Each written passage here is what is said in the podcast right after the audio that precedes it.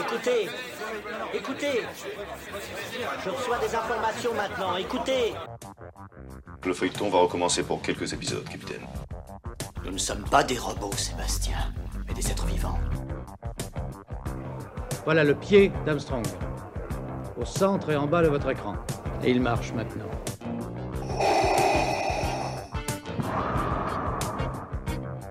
On peut dire aujourd'hui que la science-fiction est bel et bien partout.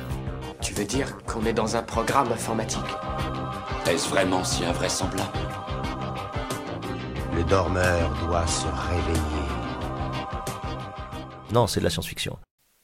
Bonjour à toutes et à tous, vous écoutez C'est plus que de la SF, le podcast hebdomadaire sur la science-fiction animé par l'œil de chéri et produit par ActuSF. Nous allons revenir sur un classique de la science-fiction, cela faisait longtemps qu'on avait qu'on n'avait pas plongé euh, dans un chef-d'œuvre du genre. Publié entre 1869 euh, et 1870, nous revenons aujourd'hui sur 20 milieux sous les mers, un roman d'aventure écrit par Jules Verne. Pour parler de cet ouvrage, j'ai le plaisir d'avoir un spécialiste, Nicolas Allard. Bonjour à vous et bienvenue dans C'est plus que de la SF. Bonjour. Nicolas, on vous connaît bien, vous faites partie euh, des auteurs du MOOC Dune et de Tout sur Dune. Vous avez écrit plusieurs ouvrages sur la pop culture. Il y en a eu un sur Star Wars, un sur Game of Thrones, un sur Dune. Et là, vous venez de publier Les mondes extraordinaires de Jules Verne aux origines de la pop culture chez Armand Collin. On est très heureux de vous retrouver. En plus, euh, nous sommes cités dans les remerciements et forcément, cela ne peut être qu'un bon livre. Première petite question, Nicolas, pourquoi euh, Jules Verne, après, après s'être concentré sur des, on va dire, des franchises connues de la pop culture?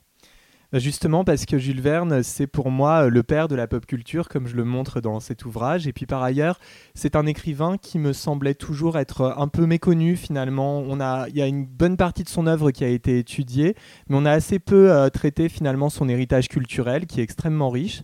Et puis j'avais également envie, à travers cet ouvrage, de rendre hommage un peu aux littératures de l'imaginaire, parce que finalement Jules Verne, c'est le deuxième écrivain le plus traduit au monde, après Agatha Christie.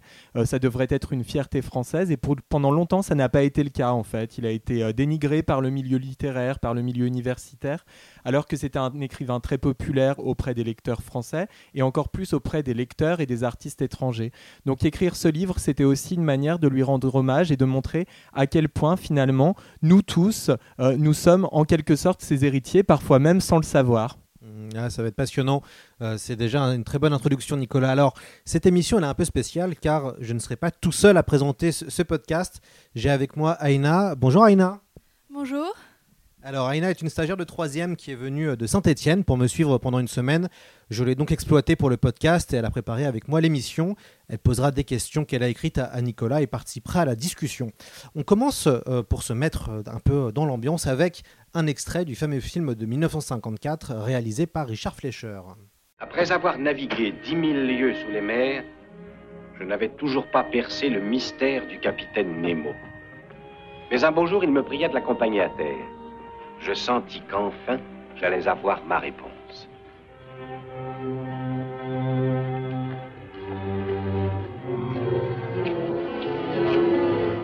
Alors, pour euh, commencer, c'est Aina qui va poser la première question à Nicolas. Pourquoi ce livre est-il aussi iconique dans la bibliographie de Jules Verne? Alors c'est une très bonne question parce que c'est vrai qu'il a écrit beaucoup de romans très importants. Euh, actuellement, 20 milieux sous les mers, c'est quand même, il faut le rappeler, un immense succès de librairie puisque c'est le cinquième livre le plus traduit au monde, tout livre confondu. Donc c'est vraiment euh, euh, un succès considérable. c'est un grand succès pour Jules Verne et c'est un livre important de, de, ses voyages extraordinaires, notamment parce que ça fait partie des premiers romans de Jules Verne et ce sont souvent ses romans les plus connus, les plus appréciés. Et puis par ailleurs, ce qui a beaucoup fasciné les lecteurs de cette époque-là, c'était ce voyage sous-marin qui était proposé, sachant que les océans étaient considérés comme des espaces très mystérieux à cette époque-là. Ils le sont encore de nos jours, mais c'était encore plus le cas euh, à cette époque-là. Et c'était presque aussi exotique finalement que de représenter des hommes quittant euh, la planète Terre pour tenter de rejoindre la Lune. Donc ça a beaucoup contribué au succès de, ce roman. Et puis l'autre euh, grande raison qui fait que 20 milieux sous les mers, c'est un immense succès de librairie sur le long terme, c'est le capitaine Nemo. Le capitaine Nemo est une figure qui a vraiment fasciné les lecteurs du monde entier. C'est toujours actuellement le personnage de Jules Verne qui est le plus connu au monde, celui qui a donné lieu également au plus grand nombre d'adaptations, pas simplement des adaptations de 20 milieux sous les mers, mais parfois on va retrouver le personnage dans d'autres œuvres. On pense par exemple à la Ligue des Gentlemen Extraordinaires euh, de O'Neill et puis d'Alan Moore. Euh, donc vraiment, je crois que c'est ces deux ingrédients-là qui ont fasciné. Euh, ce qui a également contribué par la suite au XXe siècle au, succès du roman, c'est justement le film de Disney, le film de, Richard Fleischer qui est sorti en, en 1954, qui à cette époque-là d'ailleurs était le film le plus cher de l'histoire du cinéma. Il avait coûté 5 millions de dollars à, Disney. Et donc, tous ces éléments-là ont fait que 20 milieux sous les mers s'est imposé comme le roman le plus connu de, de Jules Verne à l'échelle internationale. On va mettre les pieds dans le plat, euh, Nicolas. Dans votre essai, vous dites que Jules Verne est le père de la pop culture, mais il est surtout le père de la science-fiction. Oui, alors ça c'est vrai et les deux ne sont pas incompatibles d'ailleurs. C'est-à-dire que le père de la science-fiction, ça avait déjà été montré. On peut considérer que avec euh, Marie Shelley et puis H.G. Wells, ce sont les, trois grands auteurs du 19e siècle qui vont vraiment poser les bases de ce que sera ensuite la science-fiction. Même si c'est vrai que le terme n'est pas employé à son époque. Hein. Lui, il dit posait des romans de la science et pas des romans de science-fiction. Le terme apparaîtra au 20e siècle. Mais euh, il est, d'après moi, tout autant, sinon davantage, le père de la pop culture, parce qu'il faut rappeler que Jules Verne ne compose pas que des œuvres de science-fiction. Parmi ses très grands romans, comme Michel Strogoff par exemple, ou Le Tour du monde en 80 jours, on est face à des récits d'aventure où il n'y a pratiquement pas une once de science-fiction. Donc euh, Jules Verne est un écrivain de science-fiction, c'est indéniable, mais on ne peut pas le limiter à cette euh, sous-catégorie romanesque. Et donc, moi, euh, ce qui m'a intéressé en écrivant ce livre et en faisant de longues recherches, c'est de voir à quel point finalement tous les grands artistes de la pop culture étaient finalement, qu'ils le veuillent ou non, des fils ou des filles de Jules Verne, se sont beaucoup inspirés euh, de l'œuvre de, Jules Verne pour composer leurs œuvres. Ce qui est intéressant d'ailleurs, c'est qu'il y a parfois des adaptations directes des œuvres de Jules Verne. On compte à ce jour plus de 300 films et séries télévisées qui sont inspirés, euh, enfin qui, traitent directement euh, de son œuvre, mais il y a également tout un tas de films, de productions de la pop culture qui sont des inspirations indirectes. Il n'y a pas le titre, par exemple, des ouvrages de Jules Verne que l'on retrouve dans ces cas-là, mais euh, on voit clairement l'affiliation. Je pense notamment à Miyazaki, euh, des films euh, d'animation comme Le Château dans le ciel ou Le Château ambulant sont très clairement des réécritures des voyages extraordinaires de Jules Verne, et pourtant, à aucun moment, le titre ou des éléments dans, le, dans, le, dans ces films d'animation nous parlent explicitement de Jules Verne. Pourquoi Jules Verne est-il considéré comme un visionnaire? Alors, il est considéré comme un visionnaire. C'est surtout vrai d'ailleurs aux États-Unis. Les, Américains sont fascinés par le fait que Jules Verne ait été euh, finalement très visionnaire dans sa manière de, concevoir la, conquête spatiale, puisque notamment dans son roman Autour euh, de la Terre à la Lune, puis ensuite Autour de la Lune, il évoque euh, la possibilité que les hommes puissent quitter leur planète et il place le lieu finalement du, lancement de, de l'obus en Floride, ce qui sera le cas par la suite. Donc pour eux, ça a été assez fascinant de voir que c'était une véritable possibilité. Et puis, euh, il est considéré comme un visionnaire parce que finalement, il y a un certain nombre euh, d'inventions ou euh, d'idées qu'il développe dans ses romans qui deviendront par la suite des réalités. Si on revient à 20 milieux sous les mers, par exemple, le fait que les êtres humains puissent se déplacer sous les eaux et aller à peu près n'importe où sous la surface maritime, eh bien, ça, ça pouvait paraître relativement invraisemblable à cette époque-là. Et maintenant, c'est une réalité qui ne surprend plus personne. voilà, il, il est euh, il évoque beaucoup, euh, beaucoup d'idées, beaucoup d'inventions qui s'avéreront justes par la suite, et c'est en cela qu'il est considéré comme visionnaire. Avant de se plonger dans cet ouvrage publié euh, entre 1869 et 1870, où en est l'auteur dans sa vie littéraire? Alors, c'est plutôt, euh, à ce moment-là, il est plutôt au début de sa carrière euh, littéraire, hein, puisque donc il a composé euh, une, un grand nombre de romans, une soixantaine de romans qu'on appelle maintenant les, Voyages extraordinaires. C'est une collection qui avait été créée par son éditeur Pierre-Jules Hetzel, qui est l'un des plus grands éditeurs du 19e siècle, éditeur également de Victor Hugo, par exemple. Et Jules Verne, lorsqu'il compose 20 milieux sous les mers, il est déjà l'auteur de quelques grands romans très appréciés, Cinq semaines en ballon, Voyage au centre de l'Inter, qui est l'un de, ses plus, l'un de ses plus beaux romans. Donc c'est déjà un écrivain qui est connu et reconnu. Aussi bien en France qu'à l'étranger. Pour l'anecdote d'ailleurs, lorsqu'il décide donc de se lancer dans ce projet, à l'origine c'est George Sand, l'écrivain George Sand qui lui en donne l'idée. Elle avait beaucoup aimé notamment Voyage au centre de la Terre et elle estimait qu'il pourrait être intéressant que Jules Verne fasse voyager ses lecteurs sous les océans. Donc Jules Verne va garder l'idée en tête et le roman va, avoir une longue gestation puisqu'il commence à travailler dessus euh, pendant les années 1865 pour une publication dans les années 1869-1870. Et à ce moment-là, donc comme c'est un écrivain connu et reconnu, Jules Verne va avoir une idée à laquelle son éditeur va s'opposer. Jules Verne initialement voulait que le capitaine Nemo soit polonais et ça fera d'ailleurs tristement référence à notre actualité actuelle avec la Russie. Euh, le lectorat russe de Jules Verne était déjà très conséquent, ce qui prouve donc que c'est un écrivain qui très tôt connaît un grand succès international. Et son éditeur avait peur que si l'on mettait comme personnage principal un personnage polonais voulant se servir de son sous-marin pour se venger de l'Empire russe, parce que c'était le cas dans, l'histoire envisagée par Jules Verne dans un premier temps, eh bien, il avait peur que cela mette fin à la carrière de Jules Verne en Russie, sachant que le, le lectorat russe était très conséquent. Il faut rappeler qu'au XIXe siècle, les Russes sont nombreux à parler le français, qu'ils sont francophiles, et donc c'était vraiment, euh, d'après euh, Hetzel, un risque qui était pris à ce moment-là. Donc Jules Verne, quand il écrit 20 euh, milieux sous les mers, et quand ce roman est publié, c'est déjà un écrivain connu et reconnu, même s'il est plutôt au début de sa carrière euh, littéraire, sa carrière romanesque, puisqu'il composera ensuite un très très grand nombre de textes entre le début des années 1870 et euh, le début du XXe siècle. Comment travaillait-il et surtout comment a-t-il préparé 20 milieux sous les mers?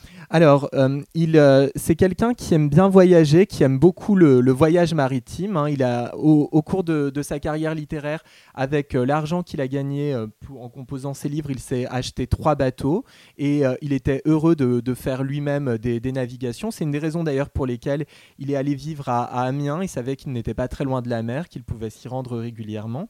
Mais essentiellement, son travail consiste pour lui à passer du temps en librairie, enfin en bibliothèque plutôt. Il passe euh, quasiment toutes ses après-midi à la bibliothèque d'Amiens et il consulte un très très grand nombre de documents. C'est quelqu'un qui lit des textes littéraires, mais qui lit également des textes géographiques. Il a une vraie passion pour la géographie. Il lit des textes historiques, des textes scientifiques. Il se documente énormément à chaque fois qu'il compose un livre. Et euh, donc le matin, il se lève assez tôt, il écrit, et systématiquement l'après-midi, il part à la bibliothèque d'Amiens pour euh, se documenter.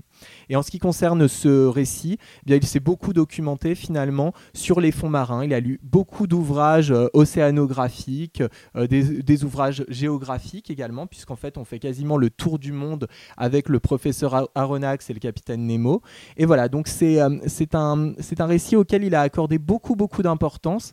D'ailleurs, dans une lettre à son éditeur Hetzel, il lui dit qu'il a le sentiment de n'avoir jamais traité un aussi beau sujet. Alors, il en traitera beaucoup euh, de très beaux par la suite, mais à ce moment-là, c'est vraiment son, impression. Et euh, comme il n'a pas envie de gâter ce livre, il dit que sinon il ne s'en remettra jamais. Eh bien, il va vraiment prendre le temps de beaucoup se documenter et d'écrire ce texte avec une grande attention et une grande préoccupation. Je vais euh, lire la première phrase de 20 milieux sous les mers qui euh, est assez inoubliable, je trouve. L'année 1866 fut marquée par un événement bizarre, un phénomène inexpliqué et inexplicable que personne n'a sans doute oublié. Le début de 20 milieux sous les mers commence comme un livre de mystère. La force de Jules Verne, c'est d'arriver à capter l'attention du lecteur dès, la première phrase. Qu'est-ce que vous pensez, euh, Nicolas, de sa, de sa qualité, sa capacité à faire jouer et, à jouer sur le côté mystérieux à chaque fois de ses aventures? Oui, vous avez raison. Il y a euh, euh, une, dimension mystérieuse qui est double dans 20 milieux sous les mers. C'est-à-dire que le roman, effectivement, commence en 1866 avec un véritable mystère. On, constate qu'il y a plusieurs euh, bateaux qui sont régulièrement coulés par le fond. Et on ne sait pas comment interpréter ce phénomène qui est étrange, qui paraît assez inexplicable. on pense pendant longtemps que c'est un monstre marin, et puis on découvrira par, la suite que c'est le Nautilus. Et en même temps, il y a un autre mystère important qui est le mystère des fonds marins et le mystère du capitaine Nemo. Qui est cet homme? Euh, Pourquoi justement euh, décide-t-il ponctuellement euh, de couler d'autres navires? Voilà, il est, vraiment, c'est une figure qui est nimbée de mystère. Et Jules Verne est vraiment un grand maître justement du mystère, pas simplement dans ce roman, mais dans les autres textes qu'il a composés. Et c'est vrai que le début de 20 milieux sous les mers est assez admirable parce que les lecteurs de l'époque devaient vraiment se demander non seulement ce qui se produisait, mais en même temps, par la suite, il y a d'autres mystères puisque on ne sait pas, par exemple, comment le professeur Aronnax, euh, Conseil et Ned Land, qui sont les trois euh, passagers euh, en quelque sorte clandestins du Nautilus, vont pouvoir s'échapper parce qu'ils sont finalement dans une sorte de prison sous-marine. Et puis on ne sait pas non plus ce qu'est le capitaine Nemo, quels sont ses buts, quels sont ses objectifs. Donc il y a plusieurs niveaux de mystère dans ce roman, ce qui, je pense, a contribué à, à la fascination qui l'a entouré. Alors, je vous ai présenté au début euh, comme un essayiste, mais vous êtes aussi enseignant. Vous enseignez euh, au prépa littéraire. hein, euh, Oui, c'est ça. C'est bien ça. Prépa Je- littéraire et scientifique. Voilà. Alors, justement, euh, parlez-nous de la structure du récit qui mêle aventure, drame, exploration sous-marine et finalement merveilleux. On n'a pas encore parlé de, de féerie, un peu des, des fameuses féeries de Jules Verne. Oui. Mais, mais du coup, parlez-nous un peu de la structure de, de 20 milieux sous les mers. Oui, c'est une structure particulière parce qu'en fait, euh, au début, on a un récit qui est assez linéaire, c'est-à-dire que il y a ce mystère, euh, que se passe-t-il dans, dans les fonds marins de l'ensemble de la planète Et euh, donc ensuite, le, le professeur Aronnax, donc qui est un personnage français qui est spécialiste d'océano- d'océanographie, est sollicité. Il y, a, il y a une expédition qui est mise en œuvre par les États-Unis au bord, dans un qui donc décide de choisir un, un fleuron de leur, euh, de leur euh, flotte, l'Abraham Lincoln, pour partir euh, à la recherche de ce, monstre pardon, et tenter de, le tuer. Et là, le récit avance, progresse, et ensuite, donc, euh, l'Abraham Lincoln va être justement va confronté à ce monstre marin qui va s'avérer être le Nautilus, et trois de ses passagers vont tomber dans la mer, donc le professeur Aronnax, Conseil qui est son fidèle domestique, et puis Ned Land qui est un, un harponneur, quelqu'un qui est habitué euh, à chasser euh, les baleines et qui se trouvait donc euh, sur l'Abraham Lincoln. Et ces trois personnages donc vont être recueillis par le, capitaine Nemo. Et à partir de là, le récit va être beaucoup moins linéaire en un sens, alors même qu'ils font finalement le tour de la planète sous la mer, parce que on est dans un récit qui est beaucoup plus descriptif à ce moment-là. On cherche effectivement à rendre compte de la féerie sous-marine. Alors, ce sont parfois des passages qui sont moins appréciés des lecteurs de, cette, de notre époque, parce que nous, on a une bien meilleure connaissance des fonds marins. Euh, il suffit qu'on se rende sur Internet, euh, que l'on tape quelques mots-clés, que ce soit sur YouTube ou sur Google Images, et on trouve plein d'images euh, de, la faune, de la flore marine, etc. Donc c'est beaucoup moins mystérieux pour nous. Mais à cette époque-là, c'était vraiment considéré comme quelque chose d'absolument féerique. C'était un voyage à part entière que vivaient les lecteurs. Et donc, ce qui fait que la structure de ce roman, c'est une structure qui, au départ, avance bien, on a vraiment un récit linéaire et ensuite on a quelque chose de plus cyclique, de plus épisodique, c'est-à-dire que euh, on s'intéresse à un espace particulier qui est traversé par le Nautilus, où parfois il y a des haltes. Le capitaine Nemo propose euh, au professeur Aronnax de sortir avec lui pour découvrir la faune ou la flore de cet espace marin. Et euh, c'est pour ça d'ailleurs que euh, dans, le, dans le film de Disney, le film de Richard Fleischer des années 1954, ils ont vraiment orienté vers l'idée que le professeur Aronnax et ses compagnons étaient des prisonniers et qu'il fallait donc qu'ils trouvent un moyen de, de s'évader parce que le récit sinon était considéré comme particulièrement descriptif et c'est pas le cas d'ailleurs des autres romans de Jules Verne. Un roman comme euh, euh, Voyage au centre de la Terre par exemple, on est dans la quête perpétuelle, aller au centre de la Terre, on a un but précis. Ici c'est plus difficile à déterminer parce qu'on ne sait pas ce que recherche le capitaine Nemo, on le découvre plutôt à la fin et c'est surtout l'île mystérieuse où le personnage réapparaît qui nous permet de savoir quel était son but euh, véritable. Et puis les personnages qui sont ces prisonniers, certains veulent s'échapper, c'est le cas de Ned Land qui ne supporte pas du tout cette vie euh, cloîtrée sous, sous la mer, mais le professeur Aronnax qui est un océanographe qui est fasciné par les fonds marins, qui a écrit un ouvrage, apprend-on, sur les fonds marins, lui finalement est très heureux d'avoir cette possibilité d'observer tout ce qu'il a cherché à décrire de façon théorique. Donc euh, c'est pour ça aussi que on a un récit qui est en bonne partie descriptif. Alors, vous avez déjà prémâché le travail euh, d'Aïna qui devait faire un résumé, mais heureusement, elle a une autre question à vous, à vous poser. Pourquoi cette histoire a autant marqué les esprits? Alors, c'est une histoire qui a marqué les esprits, comme je le disais tout à l'heure, euh, parce que euh, c'était vraiment une découverte totale pour beaucoup de lecteurs. Il, euh, faut rappeler qu'à cette époque-là, au 19e siècle, on s'aventure pas facilement sur les mers, qu'à chaque fois qu'on prend un bateau, en quelque sorte, on se met en danger de mort. C'est beaucoup moins le cas, nous, maintenant. On aurait plus de difficultés à se représenter cette chose-là. Mais ce qui fait donc qu'il y a beaucoup d'êtres humains qui connaissaient les mers seulement de façon théorique, ou tout simplement qui n'avaient pas la possibilité de voyager autant que nous le faisons maintenant. Il y a beaucoup d'espaces qui leur semblaient assez inconnus. C'est une des raisons d'ailleurs du succès de Jules Verne plus globalement, c'est qu'il a essayé de rendre compte de l'ensemble du monde connu et inconnu, et donc les lecteurs avaient le sentiment de voyager euh, en même temps que les personnages. Donc ça c'est la première raison. Et puis je crois que ce qui a vraiment fasciné, c'est le capitaine Nemo. C'est cela qui a, qui a permis à ce roman de, de marquer durablement les esprits, parce que le capitaine Nemo c'est un personnage extrêmement complexe, c'est sans doute le personnage le plus intéressant des voyages extraordinaires de Jules Verne, et pourtant il y en a beaucoup d'autres qui, qui méritent euh, un intérêt. Euh, Phileas Fogg par exemple dans Le Tour du Monde en 80 jours.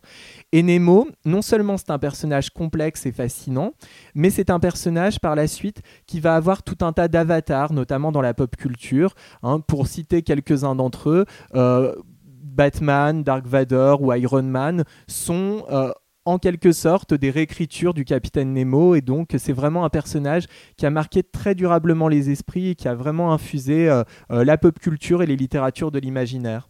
Alors justement, on va écouter un extrait qui nous permet de présenter un peu ce capitaine Nemo. Euh, c'est un extrait toujours du film de Richard Fleischer qui est sorti en, en 1954. La séquence est connue, c'est la fameuse séquence du repas. Par quel miracle étonnant, votre table est-elle aussi bien garnie, capitaine? Tout ce qui vous est servi vient de l'océan. Ici, il n'y a rien qui vienne de la terre. C'est remarquable. On croirait du veau. La saveur en est trompeuse. C'est du serpent de mer à la grecque.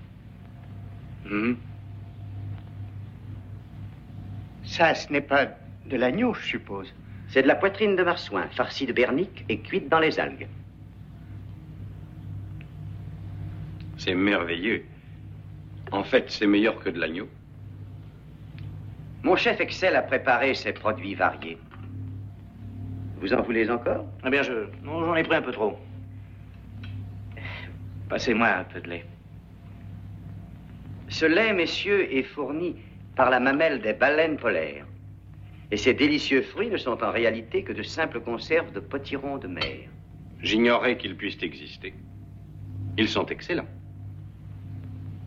Mangez ce pudding, Maître Land. C'est sûr que c'est du pudding voilà. Alors c'est rigolo parce que quand on regarde ça maintenant en 2022, on se dit que si le Capitaine Nemo ouvrait un restaurant, euh, ça ferait fureur- sûrement fureur dans, dans les grandes villes, euh, dans, dans- dans les grandes villes, puisqu'il est plutôt à la mode manger en tout cas des, des produits euh, variés, alors que dans le film manger des poissons, on voit les, les- on voit les deux personnages. euh, un joué par Peter Lorre et, et l'autre joué par Kirk Douglas, euh, déglutir devant ce, ce- ce repas. Moi, j'ai une question sur Nemo, qui finalement, c'est un personnage qui est plutôt un, un grand, un grand écolo et surtout peut-être l'un des premiers éco-terroristes euh, de, la, Mm. de la pop culture. Oui, oui, c'est vrai. Euh, euh, Jules Verne avait une sensibilité écologique. Alors bien sûr, le terme n'était pas du tout employé à son époque, mais c'est quelqu'un qui, euh, dans beaucoup de romans, insiste notamment sur la préservation des, fonds marins. On a un passage dans, dans 20 milieux sous les mers où justement le capitaine Nemo va s'opposer à Ned Land, l'harponneur, donc qui veut impérativement chasser la baleine, qui demande la possibilité au capitaine Nemo de chasser des baleines. Et le capitaine Nemo dit qu'il n'aime pas tuer pour tuer. Il dit que il veut bien le laisser chasser quand ponctuellement l'équipage a besoin de se nourrir, mais s'il s'agit simplement d'un sport, d'une activité euh, de loisir, et bien là, il est en profond désaccord avec cela. Et on retrouve d'ailleurs cette idée ensuite avec le professeur euh, Aronnax, qui lui-même euh, constate que si l'on continue la surpêche, finalement, on aura des fonds marins qui seront appauvris et que ça pourra même entraîner un certain nombre de maladies qui actuellement ne circulent pas au sein de l'espèce humaine. Donc cette, cette préservation des, fonds marins, on va la trouver dans d'autres romans de, Jules Verne, mais là, elle est très très présente. Effectivement, Nemo, alors il ne, il n'est pas euh, un éco-terroriste au sens où il, euh, où il ne cherche pas à lutter contre, euh, ceux qui vont, massacrer les, océans, mais par contre, effectivement, c'est bien un terroriste au sens où lui entend se servir de, son invention, le Nautilus, pour lutter contre les esclavagistes et tous ceux qui soumettent les populations opprimées. Ouais, il est, c'est un personnage qui est politisé. C'est ça qui est intéressant. C'est un Ouais. personnage qui a des convictions politiques, mais qui quand même est montré comme un anti-héros. Oui, c'est ça. Euh, C'est-à-dire que euh, à la fois il a, euh, il a un parcours de vie qui fait que il a véritablement envie de, de, lutter contre les oppresseurs. hein. On, apprend d'ailleurs, euh, ce n'est pas dans ce roman-là, c'est dans le roman L'île mystérieuse où on assiste à la fin à la mort du capitaine Nemo qui est beaucoup plus âgé.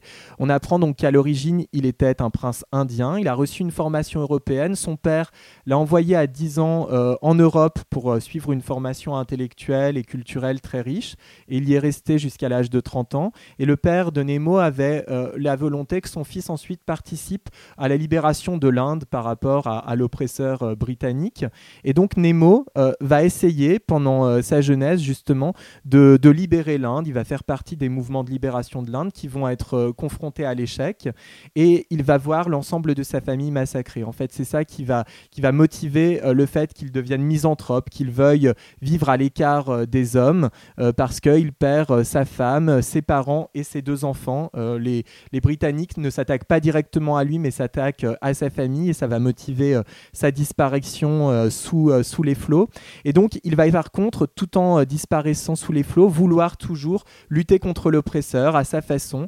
Et donc, dès qu'il voit qu'il y a tel navire qui peut être un navire négrier ou un navire qui va porter un pavillon d'un pays qui lui semble être un pays oppresseur, et eh bien là, il ne va pas hésiter justement à verser le et à tuer les hommes qui se trouvent sur ces bateaux, quand bien même certains d'entre eux pourraient être innocents. Et c'est en cela qu'il est un anti-héros, c'est qu'il a une forme de radicalité, justement, à laquelle le, professeur Aronnax n'adhère pas du tout. On vous a demandé de, faire un petit exercice avant de venir dans l'émission. On vous a demandé de choisir des extraits euh, pour qu'on puisse les lire euh, euh, sur, sur, sur l'antenne. Alors, c'est le livre 2, le chapitre 21, intitulé Une hécatombe, et je vais lire un extrait. Le capitaine Nemo, terrible à entendre, était plus terrible encore à voir. Sa face avait pâli, sous les spasmes de son cœur, qui avait dû cesser de battre un instant. Ses pupilles s'étaient contractées effroyablement. Sa voix ne parlait plus, elle rugissait. Le corps penché en avant, il tordait sous sa main les épaules du Canadien. Puis, l'abandonnant et se retournant vers le vaisseau de guerre dont les boulets pleuvaient autour de lui. Ah. Tu sais qui je suis, navire d'une nation maudite, s'écria-t-il de sa voix puissante. Moi, je n'ai pas eu besoin de tes couleurs pour te reconnaître. Regarde, je vais te montrer les miennes. Et le capitaine Nemo déploya à l'avant de la plateforme un pavillon noir, semblable à celui qu'il avait déjà planté au pôle sud. Pourquoi ce choix, euh, Nicolas?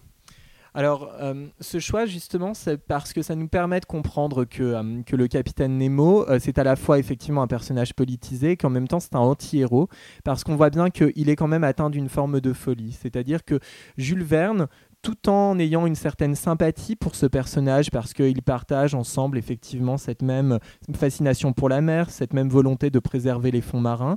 Euh, Jules Verne, fondamentalement, euh, tout en étant un écrivain qui est opposé à l'esclavage, ne considère pas que euh, les solutions violentes sont, sont une bonne chose. Et par ailleurs, on voit bien que Nemo ici est devenu quelqu'un totalement, euh, enfin, il est devenu un misanthrope. C'est également un personnage qui est atteint parfois de folie. Il a des vrais accès de folie puisque par moments il est très proche. Il a une vraie amitié avec le professeur Aronnax. Ils ont de très beaux échanges intellectuels, très riches euh, euh, sur différents sujets. Et puis par moments, il va se montrer distant. On va le voir complètement disparaître du récit. On ne sait pas du tout ce qui lui arrive, quelles sont les pensées qu'il traverse.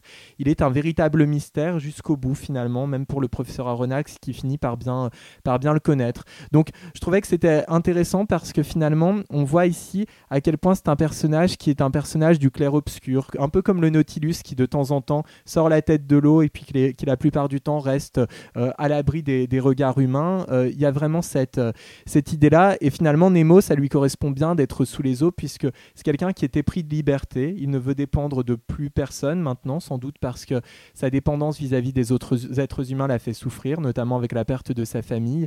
Et donc eh bien avoir euh, créer ce, Nautilus, il le dit bien, il dit le, seul endroit de la Terre où, où, les dictateurs ne peuvent pas agir, ce sont les fonds marins. Donc il est heureux euh, de cette situation-là. Que pouvez-vous nous dire sur les trois autres personnages du roman qui sont Aronnax, Conseil et Ned Land? Alors, euh, ce qui est intéressant, c'est que ces trois personnages-là ont euh, chacun leur propre personnalité. On ne cherche pas du tout ici à en faire des faire-valoir. Euh, et en fait, ils se partagent quasiment le, devant de l'affiche, si, si, je puis dire, puisque on retient surtout le, capitaine Nemo. Mais en fait, si l'on regarde attentivement le roman, ces quatre personnages-là, donc Nemo compris, occupent pratiquement le, même espace dans, dans le roman. le professeur Aronnax est malgré tout le personnage le plus important de, ce trio. Euh, c'est le personnage le plus réfléchi. C'est celui qui permet au lecteur vraiment d'accéder encore plus à la féerie des mondes marins parce que il est fasciné. Il ne cesse de dire son enthousiasme face à cet aquarium géant finalement face auquel il, il se trouve. Et puis c'est un personnage intéressant parce que euh, c'est un peu celui qui permet d'approcher la, psychologie complexe de Nemo parce que il ne le condamne pas aussi euh, directement que les deux autres personnages, euh, de ses deux autres compagnons. Concernant Conseil, c'est surtout un personnage comique, à vrai dire, et forme une sorte de duo comique d'ailleurs avec euh, le personnage de Ned Land, parce que Conseil, en fait, c'est vraiment le domestique qui est soumis à son maître, mais qui l'est de façon tout à fait volontaire. Euh, quand euh, euh, le professeur Renax décide de, mener telle ou telle action, et que cette action est potentiellement périlleuse dans le roman, Ned Land le suit aveugle, pardon, Conseil le suit aveuglement, quand bien même ses intérêts personnels pourraient être remis en cause. Donc c'est vraiment un personnage qui est assez comique il y a une sorte de petite satire aussi des, euh, des scientifiques qui ne s'intéressent qu'à la théorie, puisque Conseil n'est pas un scientifique, mais comme il travaille depuis une dizaine d'années pour le professeur Aronnax au, moment où le roman euh, débute, il a acquis une très bonne connaissance théorique des espèces marines, mais par contre, si on lui montre une baleine et un cachalot, il est incapable de faire la différence entre les deux. Et puis Ned Land, enfin, euh, c'est un personnage qui incarne justement cette possibilité de s'échapper du Nautilus, c'est-à-dire que Ned Land finalement, il est nécessaire euh, à l'intrigue pour bien euh, que l'on voit qu'il y ait des enjeux, parce que sinon le, récit pourrait être très descriptif, et Ned Land ne se satisfait pas du tout de la situation qui est la sienne. C'est quelqu'un qui a besoin d'interaction avec les, êtres humains, c'est quelqu'un qui a besoin, il le dit, de, manger de nouveau de la viande, de fréquenter de nouveau des femmes, etc. Et donc ce qui est intéressant, c'est qu'à la fois, euh, il est proche de Nemo parce que comme lui, il était pris de liberté, mais il est très différent de lui, c'est un peu l'anti-Nemo au sens où vie de misanthrope ne le satisfait absolument pas. Et voilà, et donc c'est un personnage qui va permettre justement tout le temps de rappeler l'enjeu, à savoir qu'ils sont des prisonniers dans un sous-marin, que c'est une prison effectivement qui est peut-être la plus difficile de toutes euh, si l'on veut s'y échapper. Et donc euh, le lecteur peut ainsi voir que ce n'est pas simplement la description des fonds marins que nous raconte ce roman. On continue dans notre exploration de 20 milieux sous les mers avec un nouvel extrait du film de Richard Fleischer. À mesure que je poursuivais le voyage, le Nautilus et ses moyens de propulsion excitaient de plus en plus ma curiosité. Répondant à l'invitation de mon hôte, je visitais le navire de fond en comble. Le capitaine Nemo paraissait décidé à tout me montrer. Nous nous rendîmes au cœur même du vaisseau, dans la chambre de chauffe. Il était évident que le capitaine Nemo avait découvert ce que les hommes cherchaient depuis toujours, le véritable pouvoir dynamique de l'univers. Ce secret à lui seul lui conférait la maîtrise des mers. C'est énorme, ça dépasse l'entendement. Comment un être a-t-il pu concevoir un tel navire et réussir à asservir une telle puissance qui dépasse les rêves des savants les plus hardis? Voyons, c'est un secret à révolutionner le monde ou à le détruire. C'était la voix du capitaine Nemo qui, clôture là, ce, petit extrait. Euh, le Nautilus est aussi un personnage, il est d'ailleurs difficile de l'imaginer sans le design de l'adaptation de Disney, conçu à l'époque par Harper Goff, euh, qui a un design très steampunk. Qu'en pensez-vous euh, d'ailleurs du, Nautilus et puis de ce fameux design? On imagine le Nautilus comme ça maintenant. Hein. Oui, c'est vrai, alors que ça correspond pas tout à fait en fait à la description du roman où le, le Nautilus est présenté comme un objet beaucoup plus fusiforme, alors que là, euh, dans l'adaptation de Disney, on a vraiment voulu euh, le présenter justement comme un animal euh, marin. Dans euh, 20 milieux sous les mers, on pense initialement, en tous les cas, c'est la théorie du professeur Aronnax que ce monstre marin, c'est un narval géant. Et en fait, les, concepteurs du Nautilus de Disney ont voulu en faire un, un, une sorte de mélange, une chimère entre le requin et euh, le, euh, le, crocodile. Et donc, euh, c'est vrai que c'est un, vraiment un, un, élément fascinant qui est bien mis en valeur d'ailleurs dans les parcs Disney. On le trouve notamment à Disneyland Paris. Il y a également un parc Disney, c'est Tokyo Disney Sea, où là, on retrouve l'île du capitaine Nemo. Il y a le Nautilus qui est également représenté. Et vous avez raison de le signaler, le Nautilus, c'est un personnage à part entière du récit. il a vraiment été important dans, dans la suite du, pour, la, pour la suite du roman pour le succès du roman à l'international, parce que c'est vraiment à partir du Nautilus que va se mettre en place l'esthétique steampunk. Hein, on le rappelle, c'était cette esthétique rétro-futuriste où on envisage essentiellement la fin du 19e siècle, parfois le début du 20e siècle, avec une technologie bien plus avancée qu'elle ne l'était en réalité hein, et que l'on va retrouver euh, beaucoup chez Miyazaki notamment.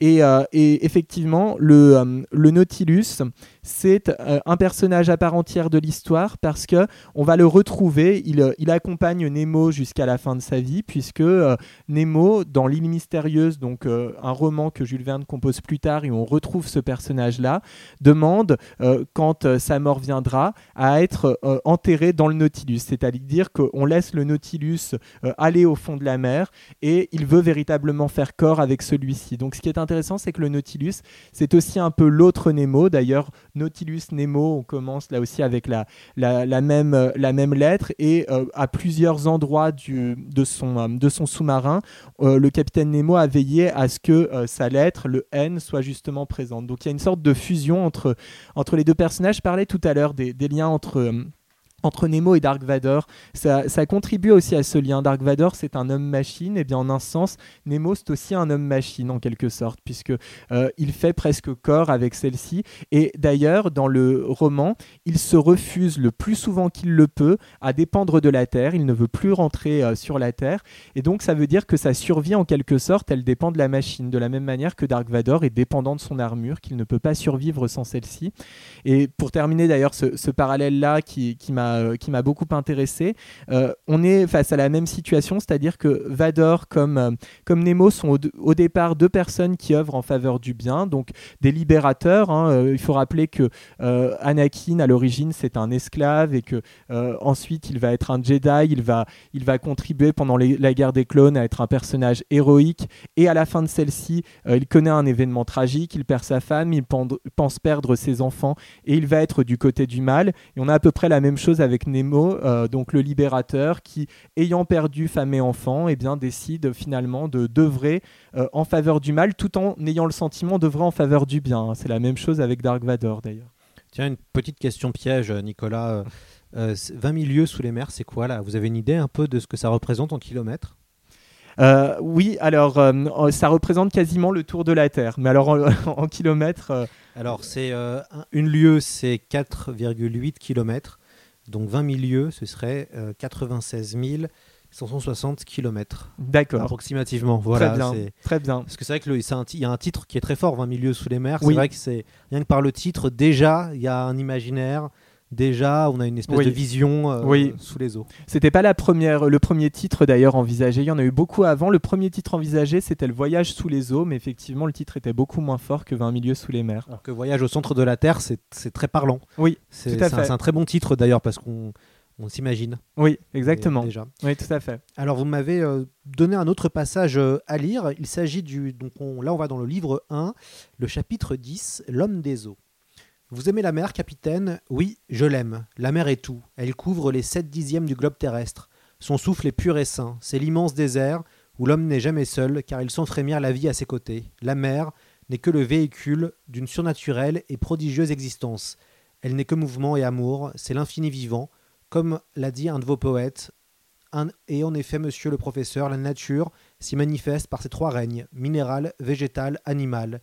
Ce dernier y est largement représenté par les quatre groupes de zoophytes, par trois classes des articulés, par cinq classes, des mollusques, par trois classes des vertébrés, les mammifères, les reptiles et ces innombrables légions de poissons, ordre, infini d'animaux qui comptent plus de 13 000 espèces, dont un dixième seulement appartient à l'eau douce. La mer est le vaste réservoir de la nature. C'est par la mer que le globe a pour ainsi dire commencé, et qui sait s'il ne finira pas par elle. D'où vient cette passion pour les océans de, Jules Verne?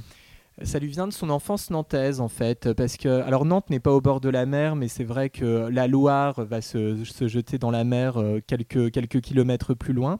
Et donc Jules Verne, à, l'époque, quand il est enfant à Nantes, Nantes est un très grand port de commerce, donc il voit en permanence depuis chez lui les bateaux qui vont et viennent et qui parfois partent pour des destinations très exotiques. Donc ça va contribuer vraiment à forger son imaginaire parce que il va justement vouloir se représenter ce que sont ces grands voyages au long cours. Il a un de saisons également qui a longuement voyagé et qui va lui, va lui parler beaucoup de tous ces voyages qu'il a effectués au cours de, de sa vie. Et il explique justement dans ses souvenirs d'enfance et de jeunesse à quel point avec, avec son frère, quand ils étaient enfants dans la campagne nantaise, eh bien, il s'imaginait en train de parcourir les mers. Son frère d'ailleurs deviendra marin.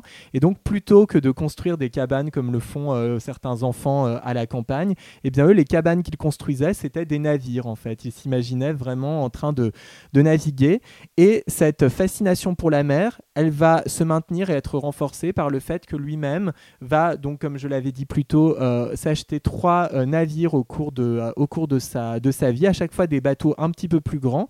il va faire un certain nombre de traversées avec des amis ou des membres de sa famille.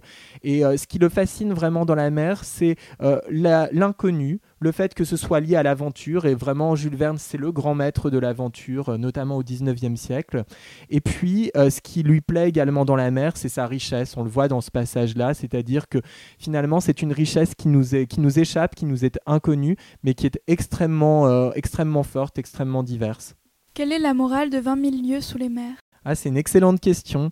Euh, je ne sais pas s'il y a une morale qui se, qui se détache de, de, cela. Il peut y en avoir plusieurs. Euh, je crois que 20 milieux sous les mers euh, cherche à nous montrer déjà à quel point nous avons la chance de vivre sur la planète bleue, parce que finalement, c'est, on, est, on vit sur une planète qui est dominée par les océans, et d'après Jules Verne, si on suit vraiment ce qu'il dit dans 20 milieux sous les mers, c'est une très grande chance. une des autres morales de 20 milieux sous les mers, c'est de considérer qu'effectivement la liberté est un bien précieux. C'est un bien qui est recherché par le capitaine Nemo, qui va être ensuite recherché par Ned Qui ne supporte pas justement d'être le prisonnier du Nautilus. Mais Jules Verne nous met en garde face à la liberté. Il montre que si c'est un bien précieux, il ne faut pas non plus que ce soit un bien qui soit recherché au détriment finalement des vies humaines, au détriment euh, peut-être d'une forme de paix ou euh, de, bien-être entre les êtres humains, de concorde entre les êtres humains, puisque le capitaine Nemo est quand même dénoncé dans son comportement à la fin, le professeur Aronnax montre un véritable dégoût face à l'attitude de Nemo alors qu'il avait essayé d'être conciliant jusqu'à présent. Et puis, je crois que, et ça c'est vrai pour beaucoup de, beaucoup de textes de Jules Verne, une des, une des grandes informations, euh, une des grandes thématiques de ce roman, c'est la question de l'aventure. Jules Verne finalement nous montre à quel point l'aventure est exaltante, à quel point nous avons besoin de l'aventure pour nous sentir euh, pleinement vivants, pleinement heureux, qu'on la vive directement ou qu'on la vive par procuration. Hein. et euh, c'est d'ailleurs une des raisons pour lesquelles je pense son œuvre a autant marqué euh, les esprits humains au fil du temps, c'est que on n'est pas tous bien sûr de grands aventuriers, mais je crois qu'on a tous besoin à un moment ou un autre de notre vie de vivre une forte exaltation, même par procuration. Que pensez-vous du film de Richard Fleischer? Euh, alors on fera un jour une émission, je pense vraiment que sur ce film-là, qui est assez spécifique et qui est euh, aussi euh, important dans l'histoire de, Disney. Hein, que vous l'avez très bien rappelé, c'est la première production avec des vrais acteurs. c'était une, c'était une, une, surproduction très très très onéreuse avec un excellent casting. Hein. On a Kirk Douglas qui joue Ned Land et surtout James Mason qui joue le capitaine Nemo. James Mason qu'on a pu considérer comme un des plus grands acteurs britanniques de sa génération. Il est aussi connu car il joue dans Lolita. Il fait Humbert Humbert. Qu'est-ce que vous avez pensé de ce film qui ne respecte euh, finalement assez peu euh, l'histoire de, de 20 milieux sous les mers? Oui, euh, alors c'est un film qui est très apprécié des, spécialistes ou des amateurs de l'œuvre de Jules Verne et je, trouve effectivement que parmi les adaptations directes de son œuvre, c'est sans doute la, meilleure adaptation qui existe à ce jour. moi je trouve que c'est une très bonne adaptation parce que le personnage du capitaine Nemo est respecté et ça je trouve que c'est très important. Les autres personnages d'ailleurs sont assez fidèles à ce qu'ils sont dans, dans le roman et en même temps il y a un dynamisme que l'on ne trouve pas euh, autant dans le roman de Jules Verne. Il faut savoir d'ailleurs que parfois ce roman, qui est relativement long, hein, en fonction des éditions, c'est entre 600 à 800 pages, donc on est face à un vrai pavé littéraire, et eh bien parfois les éditeurs choisissent de supprimer des passages descriptifs en ayant peur justement que cela rebute un certain nombre de lecteurs, et notamment des lecteurs plus jeunes qui, aiment moins justement les, passages descriptifs. Là justement, je trouve que cette adaptation a su élaguer et laisser de côté ce qui était peut-être moins essentiel, moins important. Euh, et puis, euh, il y a une volonté également de euh, présenter le, destin du, capitaine Nemo comme clos, puisqu'il meurt dans ce film, alors que ce n'est pas le cas dans, le roman de, de, Jules Verne. Et euh, cette, euh, cette mort, justement, l'établit vraiment comme un personnage tragique, ce qu'il est fondamentalement. Et je trouve que c'est un très bon choix parce qu'un film qui aurait laissé le capitaine Nemo un peu dans dans une forme de voilà d'obscurité, sans savoir véritablement ce qu'il advient de lui à la fin de, de cette, de cette histoire, aurait peut-être laissé un peu de côté ce message que fondamentalement, c'est un personnage tragique, un personnage qui passe du, du, bonheur au malheur à cause d'une faute personnelle. Et voilà, donc moi je trouve que c'est une, une bonne adaptation. Ensuite, il y a, y a d'autres films ou d'autres films d'animation qui sont de très bonnes adaptations de 20 milieux sous les mers. Alors j'en recommande deux notamment. La série euh, d'animation japonaise Nadia, le secret de l'eau bleue, qui est absolument excellente, euh, qui a été, euh, à la base c'est un projet de Miyazaki qui a été repris par Hideaki Anno, qu'on connaît surtout pour Evangelion, puisque c'est le, père, c'est le père de cette série d'animation. Et c'est une série donc, qui est en une saison avec une trentaine d'épisodes, et on suit les aventures de Nadia, qui s'avère être la fille du capitaine Nemo. Donc c'est, c'est une réécriture aussi bien de 20 milieux sous les mers, de Voyage au centre de la Terre, de, de la Terre à la Lune, enfin de plusieurs romans de, de Jules Verne, de l'île mystérieuse aussi. Et puis il y a aussi euh, le film d'animation de Disney, Atlantide, l'Empire perdu, qui, est sorti en 2001 et qui lui euh, s'inspire beaucoup justement de Nadia, le secret de l'eau bleue. Et là aussi, il y avait de la volonté des, scénaristes de rendre hommage à l'univers de Jules Verne. Et là, on est face à deux adaptations indirectes de son œuvre, mais deux très belles adaptations. On est dans un univers steampunk qui est assez fascinant et avec des histoires et des personnages qui sont très riches cette émission m'a permis de, pouvoir relire un peu Jules Verne. Et on ne le dit pas assez, mais c'est très bien écrit, euh, Jules Verne. Enfin, euh, c'est très agréable à lire, euh, c'est de très très bon niveau. C'est vrai que des fois, on ne se pose pas forcément la question parce que y a la, la, figure du classique est tellement omniprésent qu'on se dit, bah oui, forcément, c'est bien, c'est un classique. Mais c'est vrai que quand, et même les textes que, que j'ai pu lire, c'est très bien écrit. Enfin, c'est quelqu'un qui, avait vraiment une vraie plume, Jules Verne. Ah oui, tout à fait. Et c'est quelqu'un qui accordait beaucoup d'importance à la forme. Souvent, c'est vrai, quand on parle des littératures de l'imaginaire, et notamment dans le monde anglo-saxon, on peut avoir des écrivains qui ont euh, proposé un contenu qui est absolument euh, formidable, très, très inventif, mais qui ont eu tendance à négliger la forme. C'est pas du tout le cas de Jules Verne. Lui, il soigne aussi bien le contenu que la forme. Euh, on, peut rappeler que quand euh, on est un, auteur, on travaille une fois que la première version du texte a été proposée à l'éditeur sur ce qu'on appelle des épreuves. Et euh, bon, il peut y avoir plusieurs jeux d'épreuves. Jules Verne travaillait en moyenne sur 7 à 8 jeux d'épreuves, ce qui est considérable, euh, aussi bien ça le sera à notre époque qu'à son époque. Il était même prêt à payer de sa poche les jeux d'épreuves supplémentaires, tant il voulait que son texte soit soigné. Malheureusement, à son époque, cette, euh, cette qualité stylistique ne va pas être reconnue tout de suite, sans doute par jalousie, il faut dire ce qui est. Euh, Émile Zola, notamment, va être un des, des, grands opposants de Jules Verne, va considérer que c'est de la sous-littérature. Jules Verne ne pourra pas intégrer l'Académie française alors qu'il euh, qu'il le souhaitait, mais on peut presque considérer a posteriori que c'est une bonne chose pour lui parce que les fameux immortels sont parfois beaucoup plus mortels que ceux qui n'ont pas intégré cette académie. Par contre, au XXe siècle, de très grands auteurs qui ne sont pas forcément d'ailleurs des auteurs de l'imaginaire vont reconnaître que c'était un, grand stylisticien. On peut parler d'Apollinaire, euh, du prix Nobel de littérature euh, Le Clésio, euh, Roland Barthes, etc. Il y a beaucoup beaucoup d'auteurs qui vont reconnaître en lui quelqu'un qui écrit effectivement très bien. Oui, c'est un peu la tragédie de, Jules Verne, entre guillemets, c'est qu'il n'a pas la reconnaissance qu'il aurait dû avoir par ses pairs en France, alors qu'aux États-Unis, alors que dans le monde entier, ça reste une figure majeure. On a une j'ai l'impression qu'on a aussi une capacité à dénigrer euh, les, grands talents. Euh, un petit exemple, ça m'est souvent déjà entendu quand je parle de Victor Hugo, par exemple, ou de d'Alexandre Dumas. Euh, bon, il y a une forme de dédain en disant que le conte des Monte Cristo c'est très bien, mais quand même c'est pour enfants.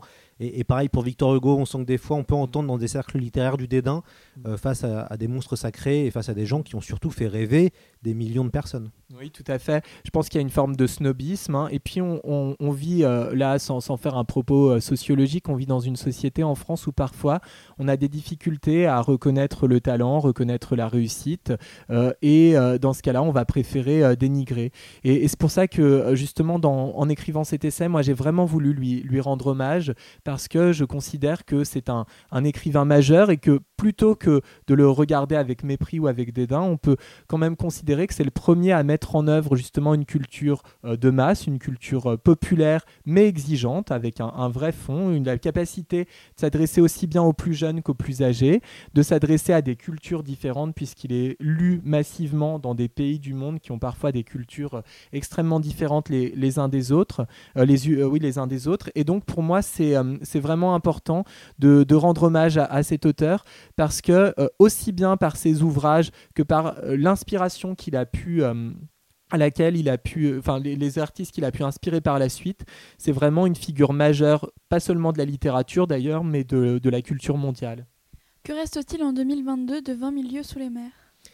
Alors, euh, il, reste, euh, il reste plusieurs choses. Déjà, euh, les, différentes, euh, les différentes adaptations directes ou indirectes que j'ai déjà évoquées. Il faut rappeler également que euh, Disney n'a pas du tout abandonné la possibilité d'exploiter le, le filon Jules Verne, puisque c'est vraiment un écrivain qui est au centre de, de l'univers Disney, que ce soit dans les productions cinématographiques ou dans les parcs Disney. Et euh, donc, il y a une, série qui a commencé à être tournée là, depuis la, fin de l'année 2021, début euh, d'année 2022, qui s'intitule pour le moment euh, sobrement Nautilus et qui va être une préquelle finalement de 20 milieux sous les mers. Et je trouve que c'est une idée fascinante. Donc, c'est une série qui sera disponible sur Disney. Alors, peut-être à la fin de l'année 2022. On n'a pas encore d'informations très précises à ce sujet, mais ce sont les dernières rumeurs. C'est une série qui comportera 10 épisodes et euh, qui visera à expliquer comment Nemo est devenu Nemo, justement, comment le, le prince Dakar est devenu ce, ce personnage fascinant. euh, et euh, et c'est une excellente idée parce qu'en fait, entre 20 milieux sous les mers et la fin de l'île mystérieuse où le capitaine Nemo réapparaît, on a quelques informations très intéressantes sur son passé, sur euh, sa formation intellectuelle, sur sa volonté euh, de quitter le monde des hommes en créant le Nautilus.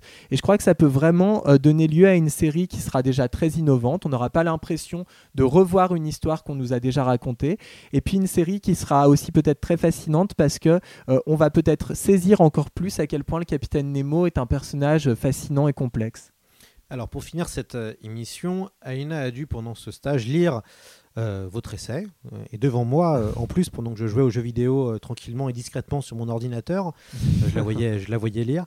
Elle, elle va justement vous, lire sa critique. Alors le conseil que je vais donner à Aïna en direct, parce qu'on n'a pas eu le temps de, s'entraîner, à cause des jeux vidéo sûrement, on, va, lui demander de, prendre son temps, évidemment, pour, pour lire la critique du livre de Nicolas Allard. Et puis évidemment, après...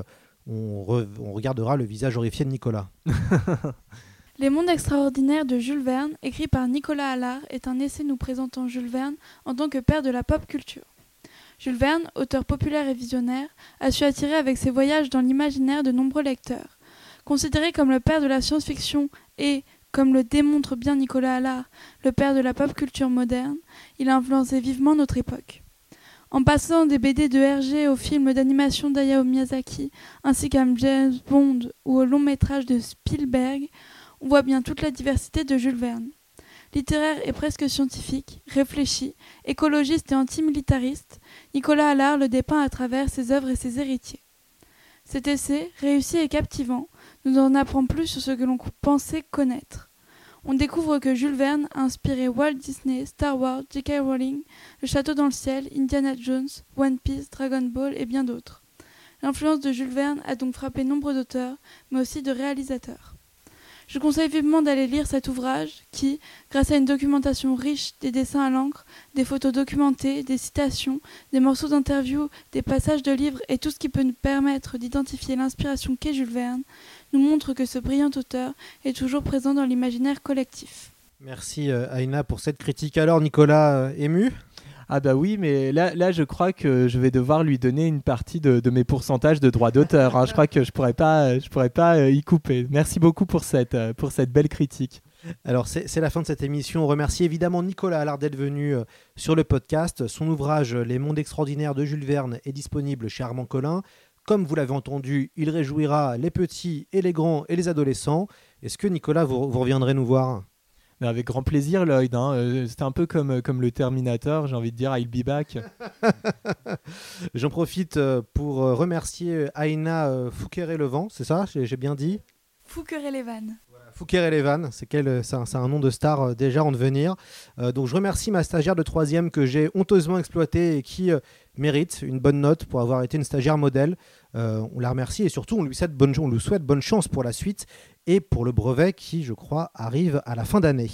Euh, c'est la conclusion de cet épisode. N'hésitez pas à noter ce podcast et, à, laisser euh, des commentaires sur Apple Podcast. N'hésitez pas aussi à recommander, c'est plus que de l'SF à vos amis.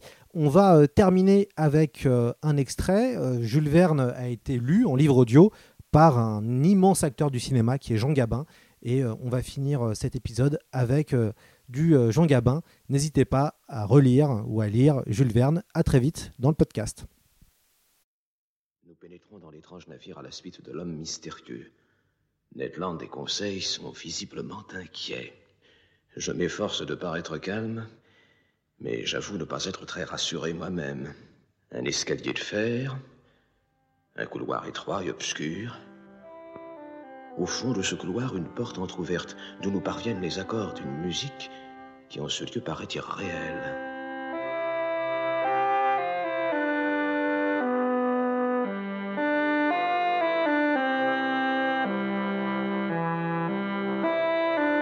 Notre guide nous introduit dans une sorte de salon richement décoré, aux murs tendus d'étoffes rouges sombres.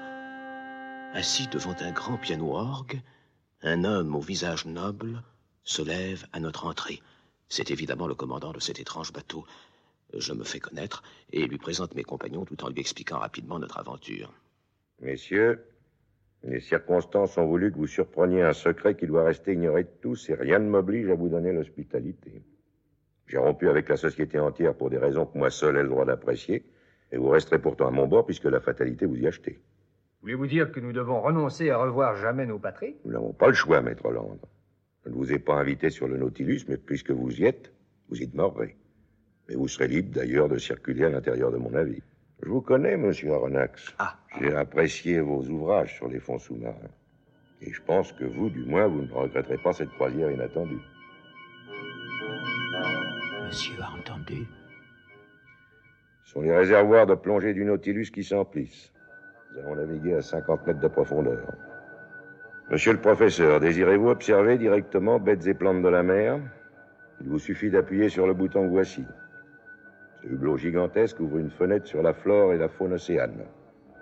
À travers la vitre qui nous sépare de cette mer sous laquelle nous naviguons, les profondeurs sous-marines apparaissent éclairées par les phares puissants du Nautilus.